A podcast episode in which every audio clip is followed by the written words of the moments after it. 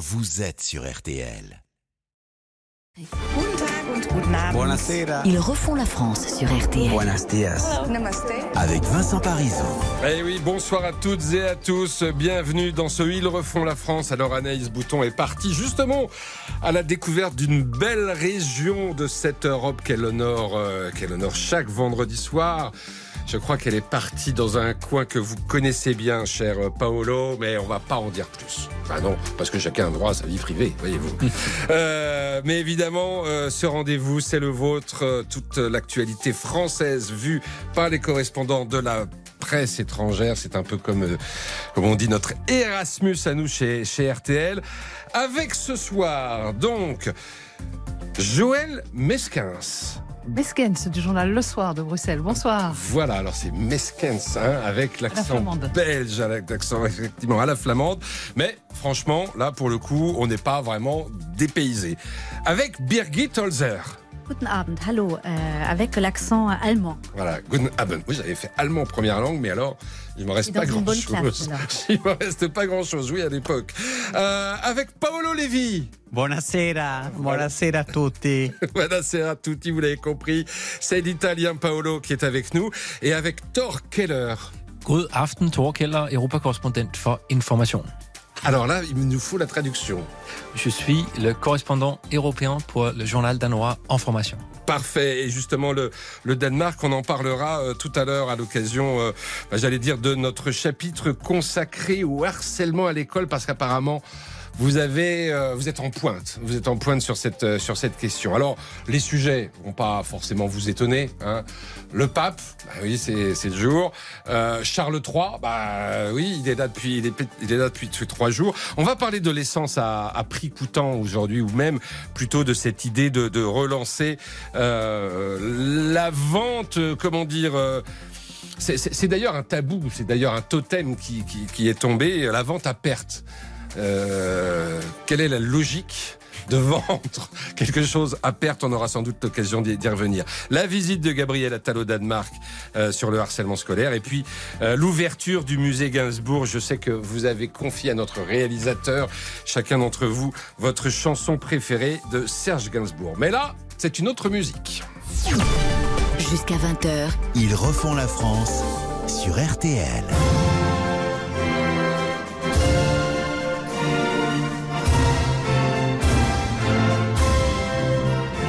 Alors, est-ce que vous avez tous reconnu cette musique Euh, Je vois que. Alors, Paolo, oui, quand même.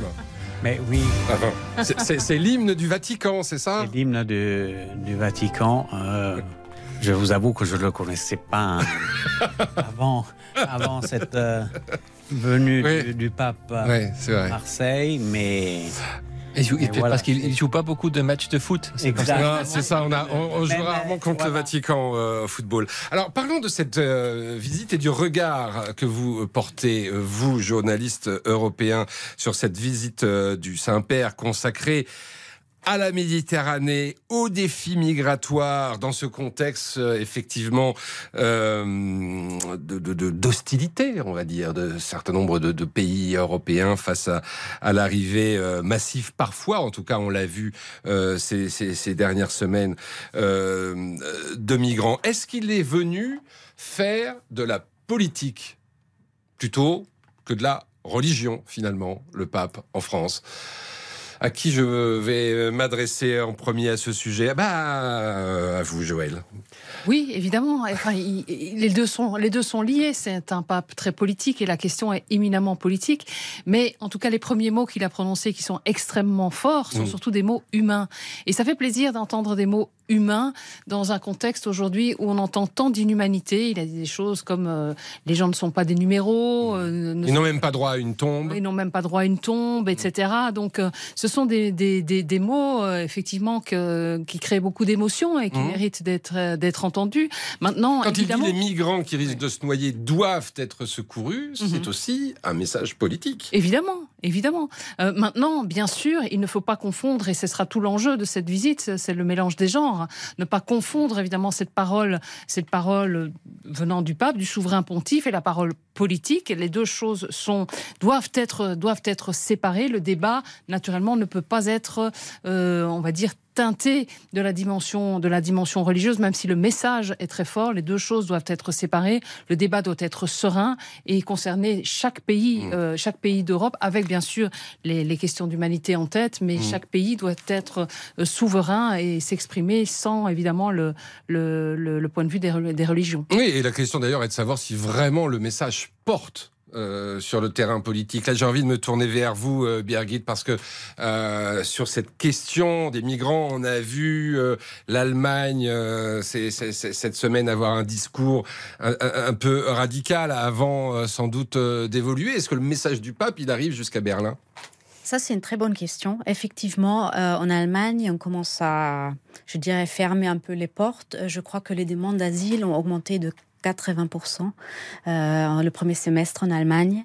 Et effectivement, les communes commencent à dire, bah, c'est aussi un contexte compliqué parce qu'en Allemagne, il y a aussi plus d'un million d'Ukrainiens, de, mmh. d'Ukrainiennes surtout, avec des enfants.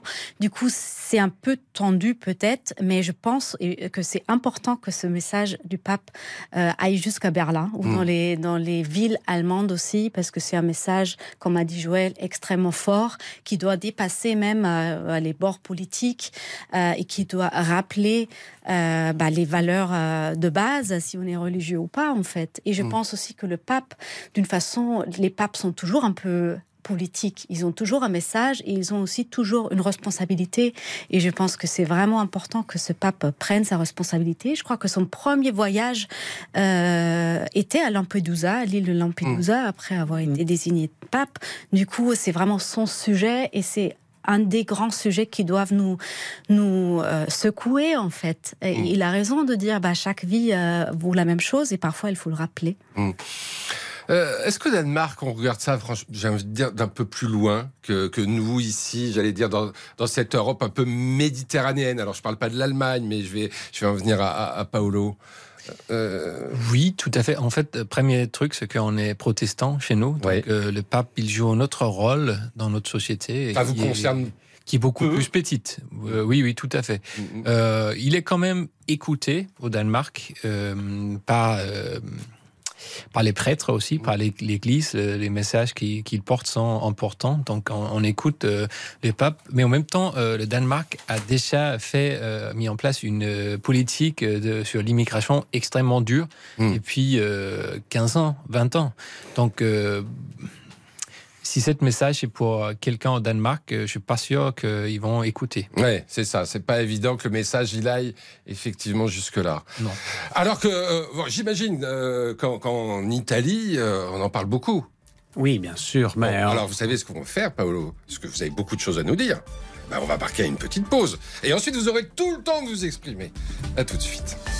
RTL. Ils refont la France. Avec Vincent Parisot. Jusqu'à 20h. Ils refont la France sur RTL. Vincent Parisot. Première visite du pape à Marseille depuis 500 ans. La dernière fois, ça remontait à Clément VII, l'oncle de Catherine de Médicis, était d'ailleurs venu pour ça, pour son mariage avec le roi de France Henri II. Ça date pas d'hier. Ah non, ça date pas d'hier, comme nous dit Laurent Dutch. Événement historique, ça nous donne une idée de la portée de cette visite euh, du pape à, Marseille. Euh, je disais Paolo Levi en Italie, on parle plus que Danemark, hein, j'imagine. Alors peut-être pas autant que euh, sur BFM TV, qui est en live intégral depuis depuis, depuis, euh, depuis quasiment ce matin. Euh, mais on en parle beaucoup quand même. Ben, écoutez, oui, c'est même la, la, grande question hmm. de notre époque. Ce, ce n'est pas aujourd'hui, ce n'est pas avec cette dernière crise à Lampedusa que, que l'Italie et l'Europe euh, sont face à cette question qui va, qui va, je pense.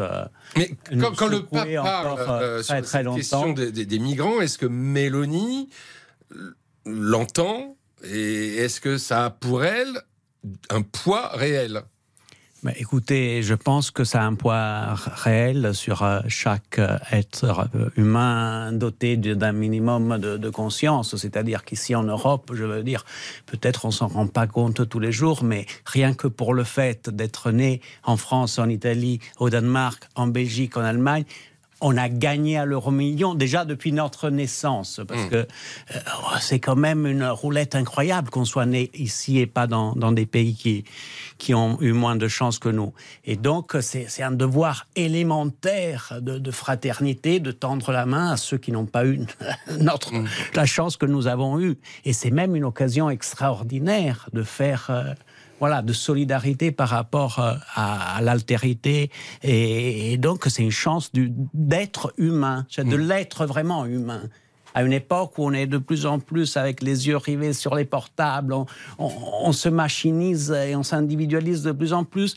Ces migrants sont aussi une énorme chance pour nous de mettre en œuvre cette fraternité qui en France, par exemple, a été inscrite de façon magistrale dans la devise républicaine avec la liberté et l'égalité. Mm. Donc je pense qu'aujourd'hui, il y a une instrumentalisation abjecte de la politique, notamment d'extrême droite, avec l'approche des élections, où on s'affole pour hmm. cette question migratoire. Mais je pense que l'Europe est un très grand continent. Nous sommes quand même parmi les plus riches au monde.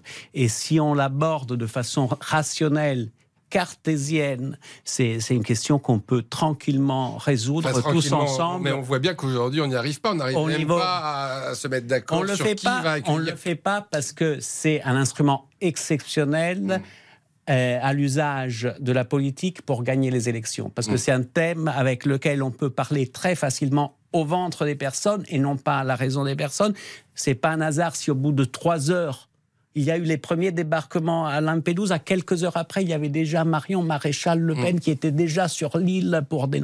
Donc c'est un extraordinaire instrument. Parce qu'il y a les élections européennes qui approchent aussi. Pour la politique. Mais si on fait tous un vœu euh, quelque part euh, de bonne volonté mm.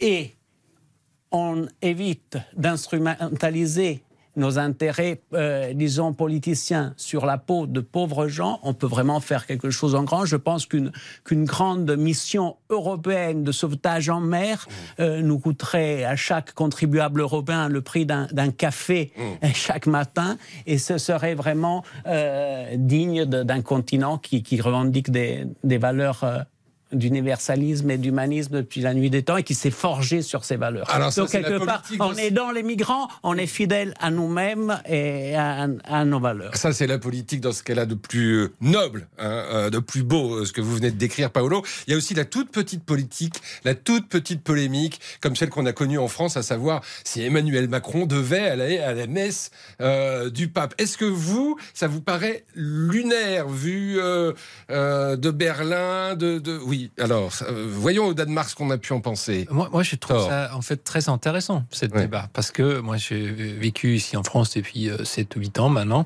et on parle tout le temps de cette fameuse laïcité. Mhm. Et euh, bah, depuis 8 ans, j'ai vraiment très très, euh, c'est très très dur de trouver l'explication de ce qui est laïcité. Bah, même nous, d'ailleurs, on n'arrive pas forcément à J'ai l'impression que chaque personne a son propre euh, idée de ce qui est laïcité.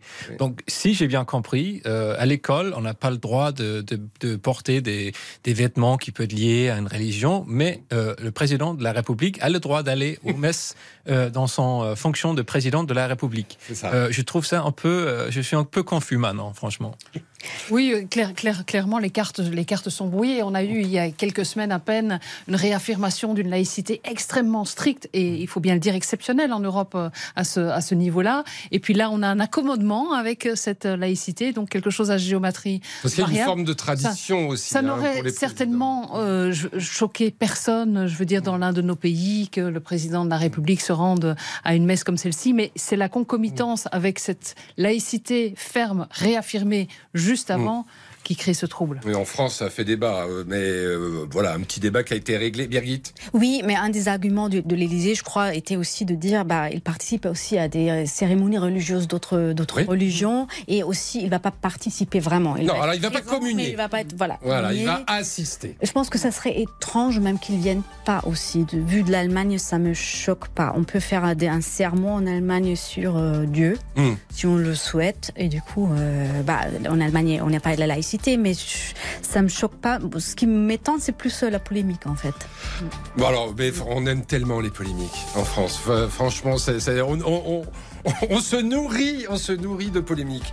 Tiens, bah, on va parler maintenant, justement, parce que c'est après cette référence à Dieu, euh, bah, de quelqu'un euh, qui arrive avec un, hymne euh, qui s'appelle God Save the King. Alors évidemment, ça fait du bruit, on en parle, à la visite du, du roi Charles III, évidemment, et de la reine Camilla.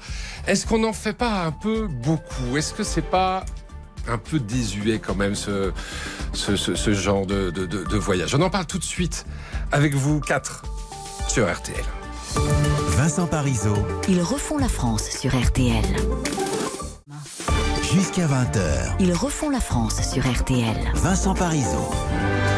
Monsieur le Président, réitérons notre engagement à travailler ensemble pour défendre ce qui nous est le plus cher et pour atteindre nos objectifs communs. Renouvelons le lien qui nous unit en tant que voisins, alliés, partenaires et amis. Et tenons-nous vers l'avenir, non seulement avec espoir, mais avec la certitude qu'en tant de fois par le passé, nous marcherons ensemble. Nous marcherons ensemble. Le roi Charles III, donc, qui achève euh, aujourd'hui, ce soir, sa visite d'État en France, au cours de laquelle, je vous rappelle, il a quand même dîné mercredi soir au château de Versailles. On n'a rien manqué de ce dîner, évidemment. Euh, il y a eu un discours au Sénat euh, hier matin, et puis aujourd'hui, donc, le Bordelais, avec notamment le domaine viticole du château Smith au Lafitte. Les connaisseurs apprécieront. Alors, Emmanuel Macron, évidemment, euh, a aussi euh, levé son verre. Euh, il y a eu ce, toast. Mais Emmanuel Macron il n'était pas le premier sur l'affaire. Il aurait bien aimé, et on se souvient que, en raison des événements qui avaient lieu dans les rues de France et des émeutes, cette visite avait été reportée. Et c'est en Allemagne, chez vous, cher Birgit Holzer, que, que Charles III est allé en premier. C'est ça. Est-ce que euh, la place qui a été faite à cette visite était, euh, j'allais dire, similaire à ce que le traitement médiatique qu'il a connu ces deux derniers jours en France C'était assez similaire, je dirais. En Allemagne, on a une, euh, une fascination pour la famille royale britannique, ah notamment, comme nous. qui est assez, assez proche de, de ce qu'on voit en France. peut-être il y a aussi, quelques-uns étaient peut-être contents aussi que finalement l'Allemagne était la, le la première destination. On a quand même remarqué aussi que le roi Charles a vraiment choisi l'Europe aussi. Hmm. Il n'a pas forcément choisi les États-Unis euh, ni euh, le Canada ou d'autres pays anglophones euh, ou le Commonwealth, mais vraiment l'Europe hmm. et le cœur de l'Europe. Et, je pense que c'est un signal très fort de quelqu'un qui, voilà, qui est pas du tout politique, mais qui encore une fois fait de la politique ou de la diplomatie d'une manière très très douce au final et qui peut faire beaucoup de bien en fait avec euh, son apparence très bienveillante vis-à-vis ces pays où on s'est beaucoup brouillé en fait euh, en France, en Allemagne, avec euh, la Grande-Bretagne après le Brexit et tout ce qui a suivi.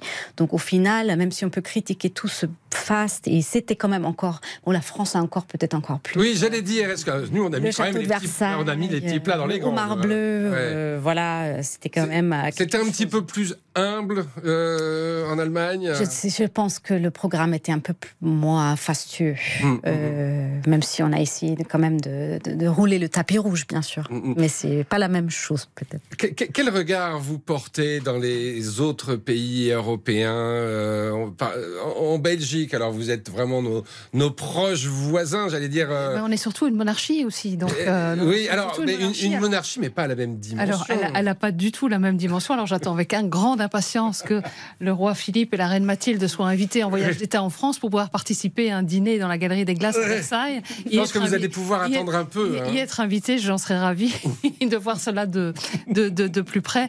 Non, blague à part, il y a effectivement une place éminemment particulière de la monarchie britannique dans, dans, le cœur de français, de la monarchie britannique, et puis du Royaume-Uni aussi. Je dirais euh, que le faste est aujourd'hui à la hauteur euh, de, de la plaie mmh. entre, entre les deux pays. Le Brexit, qui a quand même créé euh, un, un, départ très douloureux pour, pour nos peuples aussi, hein, pour, pour, pour, pour, la France, qui regrette pour l'Europe, qui regrette pour une grande partie du Royaume-Uni, qui regrette. Et donc aujourd'hui, on essaye quelque part de retisser ce lien, comme disait Birgit, par ce soft power. Et, et ça fait plaisir de voir ce, ce lien, effectivement, même si le roi n'a évidemment qu'une compétence protocolaire. Et, peu de pouvoir, si ce n'est un pouvoir d'influence. Un pouvoir, un pouvoir d'influence, mais enfin, il est toujours couvert, comme en Belgique d'ailleurs, mmh. par, euh, par le gouvernement. Rien de ce que le fait le roi n'est avalisé par, euh, mmh. euh, n'est avalisé par le gouvernement. Mmh. Par le gouvernement. En tout cas, c'est une monarchie flamboyante. Hein. on l'avait vu évidemment au moment du couronnement. là, on le voit, il arrive avec sa Bentley. Enfin, il y a des voilà, la galerie des glaces, le château de Versailles, une monarchie flamboyante. Au Danemark, euh, quel regard on porte là-dessus? Euh, nous sommes également une ça, monarchie. Donc, euh, oui, la reine, de la même manière. La reine Margaret II, je pense qu'elle aurait fait un truc plus petit, petit plus euh, plus petit. Hein. Mm. Euh, c'est pas, on n'a pas le même euh, sens de grandeur que mm. que, que, ça. Mais je trouvais ça super drôle de voir des vidéos de des rues en France où les gens sont là pour dire bienvenue, etc. Mm. Ils chantent Vive le roi. Et je pense qu'en France, c'est pas super habituel de, de, de, de, dire ça, vive le roi. En fait, vous avez une autre euh, histoire avec les rois et leur tête.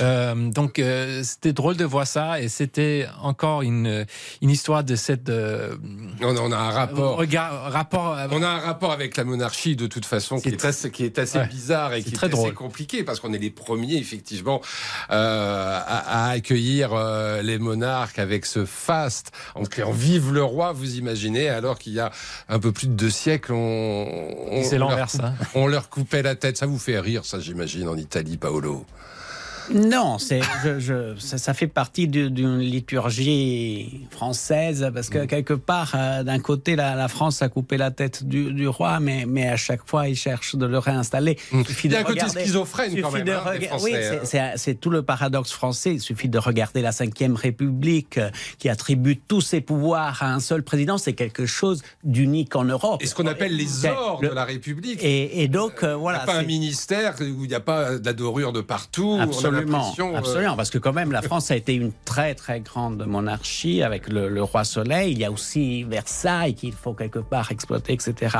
Et après, voilà, il y a aussi des relations qui, je pense notamment à celle entre la France et la Grande-Bretagne, qui dépassent largement les, mm. les gouvernements et les gouvernants. Et, je pense qu'au bout de cette séquence très lourde du Brexit, il fallait absolument réconcilier, donner un message fort de réconciliation entre ces deux pays. Dans, ces deux pays qui, il y a 140 ans, ont signé l'entente cordiale. Donc mm. c'est c'est vraiment deux, grandes puissances qui. Donc c'est intéressant parce que vous êtes tous en train de me dire, il est c'est le premier.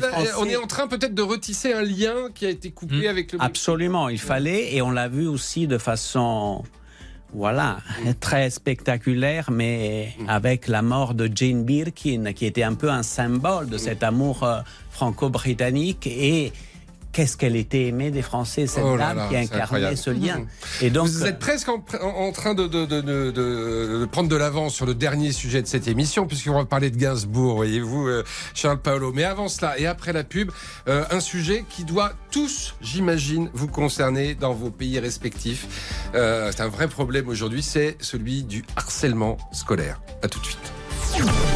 Jusqu'à 20h. Ils refont la France avec Vincent Paris jusqu'à 20h. Ils refont la France sur RTL. Vincent Parisot. Les réseaux sociaux, ça ne peut pas être une jungle. Ça ne peut pas être une forme de cours de récréation sans aucun adulte pour surveiller ou pour protéger. Et donc effectivement, il faut qu'on soit capable de mieux contrôler, de mieux réguler les choses, notamment avec la majorité euh, numérique, c'est-à-dire le fait qu'on ne doit pas pouvoir se créer un compte sur les réseaux sociaux avant 13 euh, ans, et entre 13 ans et 15 ans, il faudra l'accord des parents. J'ai échangé avec les plateformes de réseaux sociaux à mon ministère la semaine euh, dernière.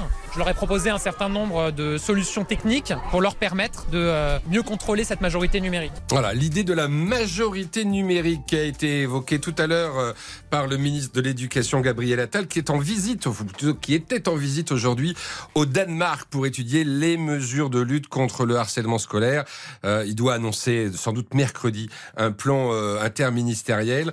alors on en parle avec vous. Je vous rappelle qu'on est avec Joël Mesken, journaliste belge, Birgit Holzer, journaliste allemande, euh, Paolo Levi, journaliste italien, et euh, Thor Keller, journaliste danois. Ça tombe bien, puisqu'il est au Danemark, Gabriel Attal. Alors, pourquoi il est au Danemark? Parce que vous êtes en pointe sur cette question. Euh, notamment, j'ai appris qu'il y avait au Danemark des cours d'empathie qui étaient donnés aux élèves pour, pour, pour leur apprendre le respect de l'autre. C'est vrai ça? Oui, tout à fait. Euh, moi, je me souviens déjà à l'époque, quand moi j'étais à, l'école, mhm. on avait une heure chaque semaine euh, qu'on appelle Klassenstimme, donc ça veut dire l'heure de, de, la, classe, où euh, les élèves parlent entre eux avec un prof de problèmes internes qui existent dans la classe, de comment tu te sentais là, à, à ces moments-là. Quelqu'un fait un gâteau, et euh, ça, ça, tourne entre les élèves de, de ramener les gâteaux. Mhm. Et pendant cette heure-là, on peut parler entre soi euh, de euh, problèmes qui existent dans les classes. Donc déjà à l'époque, ça c'était dans les années 90. Et c'était dans, dans, des classes de primaire, ça Oui, oui, oui, oui, classes de primaire. Tout à fait. Tu as ça euh, depuis la première mhm. année. Mhm. Donc il faut se dire que l'école commence à 6 ans au Danemark, pas à 3. donc c'est un peu différent. Euh, c'est quand on a fait, depuis ça, c'est quand on a évolué, on a fait encore plus de ces sortes de choses. C'est qui va dire que euh, depuis euh, la crèche, en fait, on fait des programmes où on apprend aux professeurs, aux adultes, de bien installer cette empathie chez les enfants. Hmm. de penser aux autres, de écouter les autres et aussi, ce qui est très important, de s'exprimer. Mais c'est incroyable parce que ça, c'est quelque chose qui est culturel euh, chez vous, ça n'a pas été décidé un jour à l'occasion d'une crise quelconque. C'est quelque chose qui est vraiment ancré profondément, euh, j'allais dire, dans la, dans la vie euh, commune, la communauté au Danemark. Mais je pense que c'est aussi une question de rapport entre les adultes et les, les enfants, donc les parents et les enfants. on pose tout le temps les questions aux enfants au Danemark comment tu te sens, euh, qu'est-ce que tu veux faire, euh, qu'est-ce que tu as envie de manger, euh, peut-être un peu trop pour moi, mm. mais, mais, mais c'est vraiment quelque chose qui est, qui est ancré chez nous, le fait de, de, de prendre les enfants au sérieux et les donner les, les moyens pour s'exprimer, parce que ça les aide beaucoup plus tard. Mm. donc, moi j'entends Gabriel Attel qui parle de, de, de, réseaux sociaux, etc. Donc, bien sûr, c'est important, mm. mais pour moi, il faut commencer beaucoup plus tôt. Il faut ancrer ce respect pour l'autre, l'empathie déjà beaucoup plus tôt. La question n'est peut-être pas donc les réseaux sociaux, mais plus le rapport à l'autre. C'est ce que je, vous mhm. vois euh, opiner du chef. Je ah oui, oui, oui, complètement, parce que bon, d'après ce qu'on sait un peu du, plan Attal, effectivement, c'est un peu supprimer le téléphone portable dans certaines conditions, etc.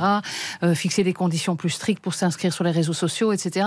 Mais tout ça, c'est des approches qui arrivent après. Mhm. Euh, donc, quand les choses sont déjà installées, moi, ce qui, ce qui me semble important de faire, c'est les choses avant, créer du lien, apprendre l'équilibre apprendre le rapport à, le rapport à l'autre, la relation à l'autre, etc. Ça c'est extrêmement important. Il y a une initiative en Belgique aussi qui est vachement intéressante, qui est euh, en fait euh, qui est venue des écoles euh, et de, de, petits groupes comme ça. C'est pas une initiative gouvernementale, mais c'est une application qui s'appelle Phil. Et en fait, les élèves peuvent là-dessus exprimer des sentiments à la fois positifs et des émotions négatives. Et en fait, les émotions négatives peuvent être dites de façon anonyme, mais les, les, les, émotions positives le sont euh, de, de, façon incarnée, et ce qui permet effectivement d'échanger euh, des choses qui ne sont pas des insultes, qui ne sont pas euh, des moqueries, etc., de créer du lien et de créer du lien empathique. Je trouve ça très bien de le faire en amont. Parce que finalement, cette affaire de harcèlement scolaire, c'est le harcèlement à travers les réseaux sociaux et il ne concerne pas uniquement. Euh, finalement, c'est la société, c'est la société dans son ensemble qui vit avec ce harcèlement. Il suffit d'aller regarder les commentaires sur tous les sujets d'actualité euh, tels qu'ils sont traités pour nous, les adultes. On, se retrouve euh, très vite avec des, choses de ce genre. En Italie, j'imagine c'est pareil. Les, les, insultes volent bas, non, Paolo? Non, non, bien sûr. Euh, aujourd'hui, on est, on est en train de vivre quand même avec ce, ce numérique une, une, révolution majeure dans, dans, dans, la civilisation humaine. Je pense au niveau de, de, de l'invention de, euh, de Gutenberg, de, de l'imprimerie à caractère mobile. Donc, euh, bien sûr, cette révolution n'est pas sans effet sur notre euh, tête, sur notre façon d'être. Et malheureusement, euh, elle a aussi des effets sur cette empathie qui nous venait si mm. naturellement une fois et qui maintenant, euh, dans cette société hyper individualiste, voilà, est de moins en moins naturelle. Moi, je veux citer seulement Umberto Eco, qui était un grand philosophe italien, qui avait mm. une phrase géniale que je trouve absolument. Euh, il nous a quitté il y a quoi Il y a deux ans. Il y a un peu plus, oui, oui, quelques années, qui est absolument prophétique, il avait dit, monsieur, on lui avait demandé, monsieur Eco, mais vous, vous n'êtes pas inquiet que l'ordinateur, cette machine, puisse remplacer l'homme? C'était ça le grand questionnement dans les années 80. Et lui, il a regardé, il a souri, il a dit, non, monsieur, moi, je suis absolument pas inquiet que l'ordinateur ou la machine puisse remplacer l'homme. Moi, je crains plutôt et surtout que l'homme puisse à son tour devenir une machine, un ordinateur. Et c'est un peu ça qu'on dit on est en train prophétique. des machines. Effectivement, on est en train de devenir des machines. Heureusement, on a, on a l'art, on a la musique. Hein, pour nous sortir de, ça. Et, on avait euh, en France euh, Serge Gainsbourg. Pourquoi on en parle? Parce que son hôtel particulier, enfin sa maison, est en train de devenir un, musée. Et j'aimerais bien savoir avec vous euh, si Gainsbourg avait aussi une existence en dehors de nos frontières. Vous avez choisi chacun une chanson de Gainsbourg. On va vous écouter. À tout de suite. RTL. Ils refont la France. Avec Vincent Parisot. Vincent Parisot. Good evening. Ils refont la France sur RTL. Viens petite fille dans mon comic strip, viens frère. Alors Pierre Gittelzer, vous avez choisi comic strip, vous là, la correspondante allemande euh, d'un journal allemand euh, en France. Euh, il avait une existence, il existait, c'était quelqu'un, Gainsbourg, en Allemagne Oui, justement, cette chanson, il la chante avec Brigitte Bardot. Donc, euh, c'était une époque euh, vraiment glorieuse de la culture française, cinéma, euh, chanson française. Donc, je pense qu'il est connu et surtout il était connu. Euh, il est un peu moins aujourd'hui, je crois. Les jeunes générations vont pas forcément écouter Gainsbourg, sauf ceux qui sont vraiment fous de, de, culture française. Mais ça reste un C'était la musique qui, qui intéressait, c'était le personnage. Le personnage, bien sûr. Avec, euh, j'ai cherché justement une photo de lui. C'était difficile d'en trouver sans, euh, sans la cigarette. Mais bon, aujourd'hui, voilà. Ah, c'est toute une époque, ça. On a intérêt à montrer pas ça. voilà. Ah, voilà. maintenant on montre plus ça. On va peut-être faire comme avec Prévert, on va Prévert, on avait effacé la cigarette pour euh, pour annoncer une exposition sur euh, Jacques Prévert. Alors, euh, autre titre choisi cette fois par notre ami consoeur Joël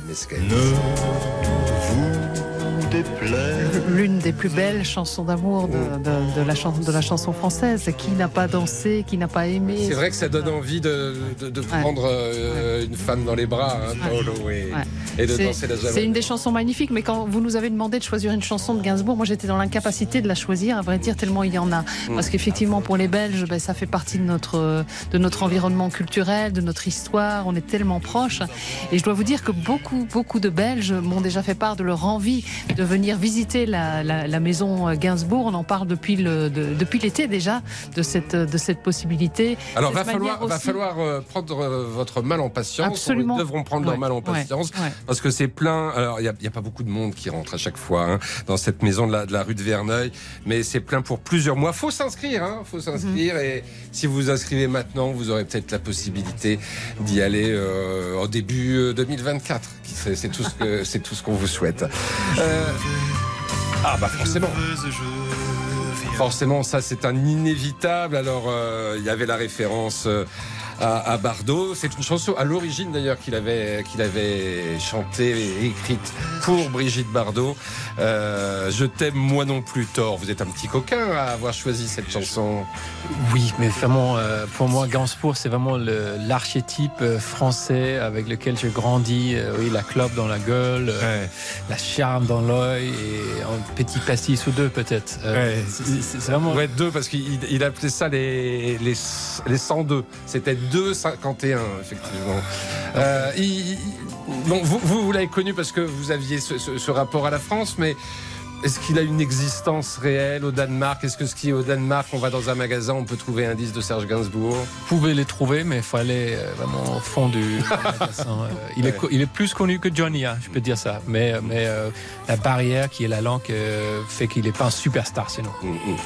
Et puis le poinçonneur des lilas, mais là vous avez 10 secondes, Paolo. Parlez-nous de votre amour de, Gainsbourg. Mais l'amour de, de Gainsbourg, c'est l'amour pour un homme qui était amoureux de l'amour et qui a fait rayonner la langue française, a porté la langue française à des niveaux de telle altitude de génie qu'il est inoubliable. Comme le disait Joël aussi, c'est difficile de choisir la chanson qu'on préfère parce qu'on on les chante tous à longueur de journée. Eh ben, j'espère surtout que vous irez rue de Verneuil. et, cet hommage au poinçonneur des lilas, voilà, c'est un petit peu un hommage à toutes ces personnes qui font des, des métiers parfois invisibles, mais qui, qui existent. Et, Gainsbourg a, pu les, les, honorer de cette façon. parce que maintenant, il y en a plus effectivement des poissonneurs dans le métro. Merci Paolo Lévy, merci Thor Keller, merci Birgit Holzer, merci Joël Meskens. Euh, vous reviendrez évidemment très vite et notamment dès vendredi prochain avec Anaïs Bouton. Je me dépêche, on est très en retard. À tout de suite, bientôt 20h. RTL.